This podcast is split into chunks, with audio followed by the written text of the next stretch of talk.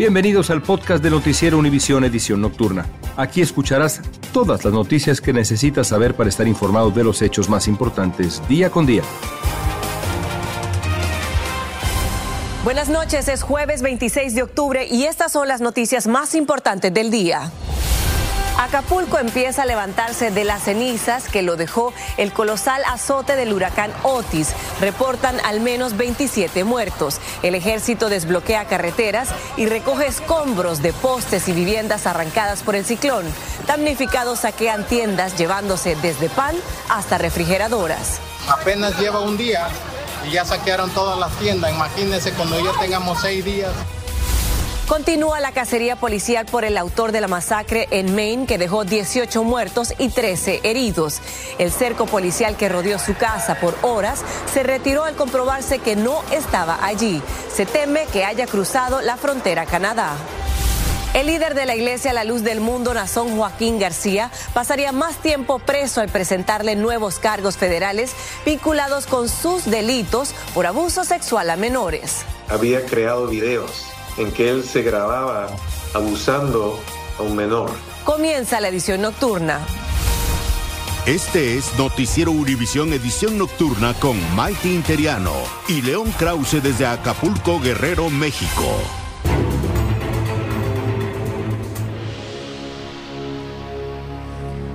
Muy buenas noches y gracias por acompañarnos. Lo que por muchos años se conoció como el balneario más famoso de México, Acapulco, ahora es la imagen de una zona de guerra tras el devastador paso del huracán Otis. Se reportan al menos 27 personas que perdieron la vida, pero la cifra pudiera aumentar con el paso de las horas y las labores de búsqueda y rescate. No hay electricidad, ni agua potable, ni comunicaciones regulares. Y la mayoría de las vías de acceso a Acapulco y las calles están bloqueadas por montañas de escombros y árboles derribados. Aún así, León Krause logró llegar hasta el mismo corazón de la catástrofe y desde allí nos informa cómo se vive y cómo se siente el panorama a esta hora. Muy buenas noches, León. Te escuchamos. Maite, amigos, los saludo desde la costera Miguel Alemán. No es fácil retratar con precisión el daño que ha sufrido Acapulco y el millón de personas que esta noche duermen todavía oscuras. Esta costera Miguel Alemán está literalmente tapizada de escombros alrededor de mí. Hay de todo, desde láminas hasta todo tipo de vidrios. La gente ha saqueado las tiendas que están en esta zona, una zona turística.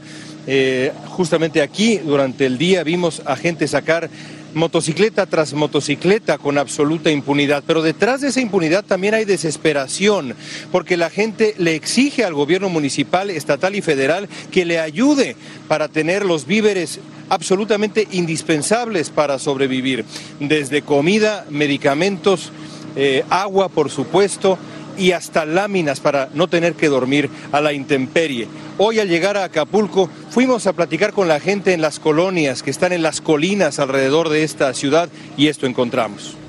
Berta Osuna lo perdió todo en el huracán Otis. Hoy bajó de su comunidad de San Marcos para comprar comida y víveres. En la desesperación sufrió un asalto. A mí me robaron mi bolsa, hijo. No traía mucho, traía tres mil pesitos. Mi celular. ¿Te la robaron dónde? En la mañana, ahí por los cocos. La catástrofe que pasó ahorita, todas las viviendas perdimos. Muchas personas perdimos viviendas, estamos bajo los árboles y ahí no entra ninguna dependencia de gobierno. Estamos olvidados. La entrada a Acapulco está bloqueada. Miembros de la Guardia Nacional están tratando de redirigir el tráfico y de mantener cierto orden, pero Aquí hay personas de las comunidades aledañas que han bajado a acercarse a Acapulco para tratar de conseguir víveres. La gente está auténticamente desesperada, sobre todo en esas comunidades cercanas olvidadas. Dionisio es parte de un grupo que buscaba apoyo. Es de Lomas del Aire, cerca de Acapulco. La situación ahí, dice, es desoladora. No hay carretera, no hay este, electricidad, no hay nada, nada de nada. Todas las casas se la voló todo el aire. ¿Usted siente que la gente se está desesperando? Sí, no, pues toda pobre, la gente somos pobres y luego no tenemos que comer. ¿Qué necesitas? Víveres, agua. ¿Cómo está la cosa allá por tu casa? No, está difícil, está destruido todo. Todo, todo realmente. A eso bajamos, a, porque no han subido. Otras veces suben con helicóptero a dejarnos comida, agua y ahorita nada. Nos tienen olvidado. En la colonia 2 de febrero las familias se han quedado sin techo. Que las láminas, mire, parece que las hicieron rollo. ¿Esto es lo que hizo la fuerza del viento? Sí.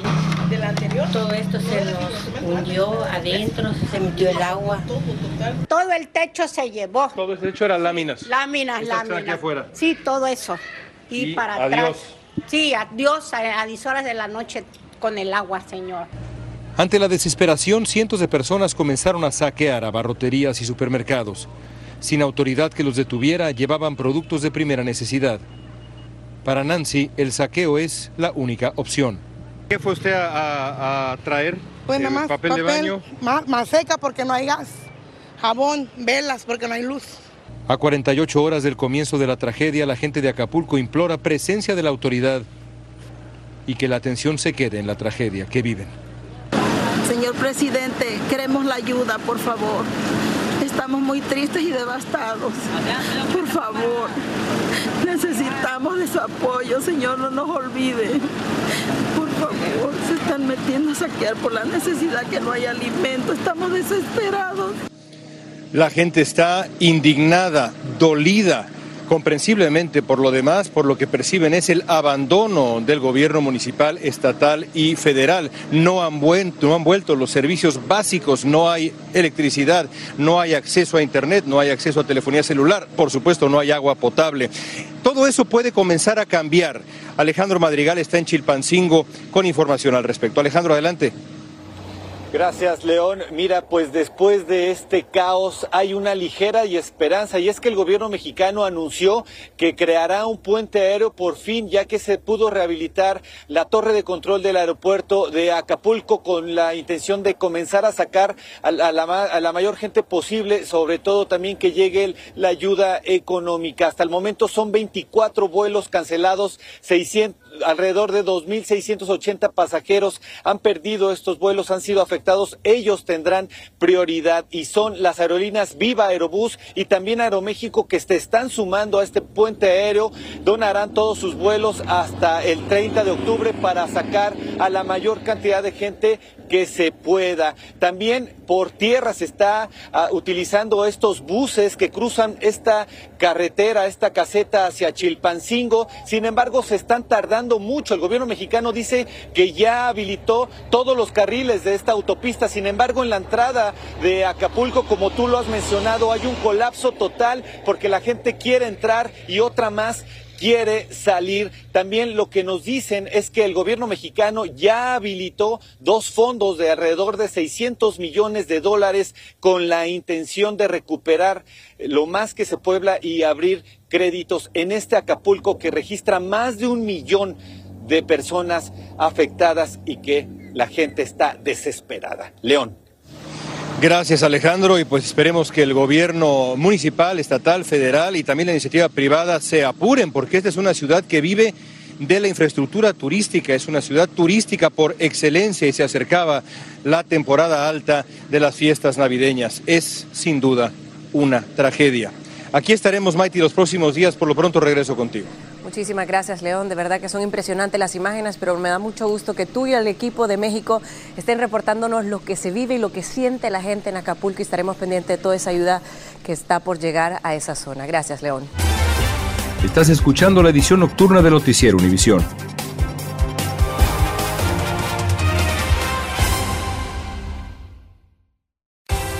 Continuamos con el podcast de la edición nocturna de Noticiero Univisión.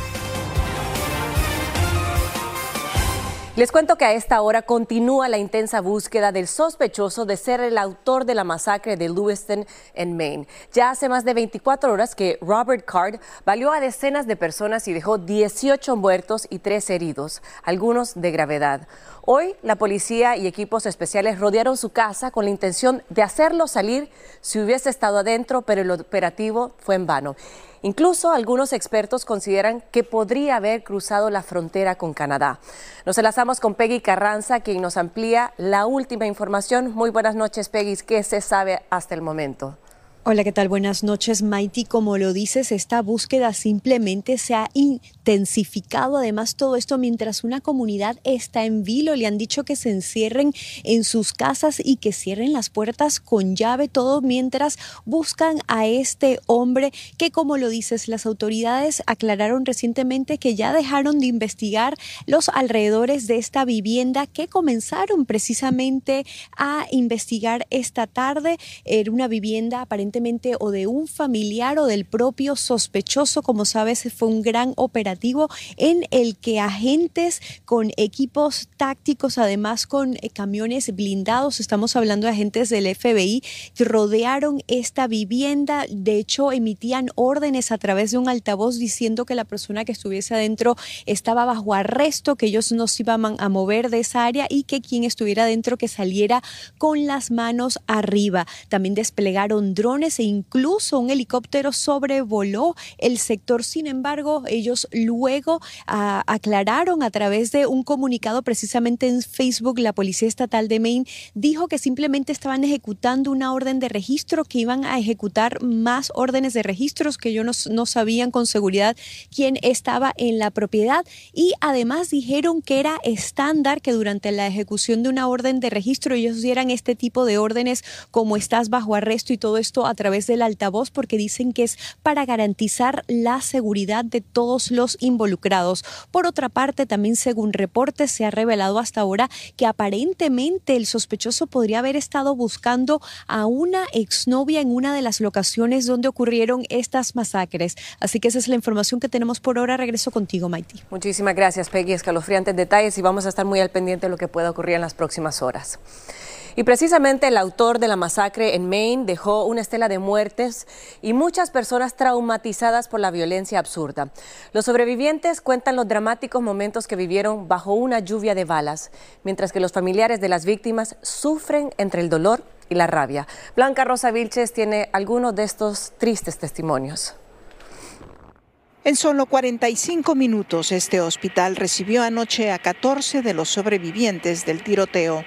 En total, 18 muertos y 14 heridos, casi equivalente a todos los homicidios en el estado de Maine en un año. Steve Fossella formaba parte del grupo de sordomudos que participaba de un torneo de personas especiales. Max Hathaway se quedó un poco más jugando billar. Su esposa Brenda tiene ocho meses de embarazo y se había retirado minutos antes con otra de sus hijas pequeñas. Tricia Selin, la única mujer entre las víctimas fatales, murió mientras llamaba al 911 buscando ayuda. Entre los fallecidos, el entrenador Bob Violette, de 76 años, un mecánico retirado de Sears. Nacido y criado en Lewiston, como todos los miércoles practicaba con los niños cuando empezó el tiroteo. Muchos de ellos sobrevivieron porque él los ayudó. Bill Brackett, jugador de dardos, el mejor de todos. Joseph Walker, el gerente del bar. Su padre contó que su hijo tomó un cuchillo y trató de neutralizar al pistolero.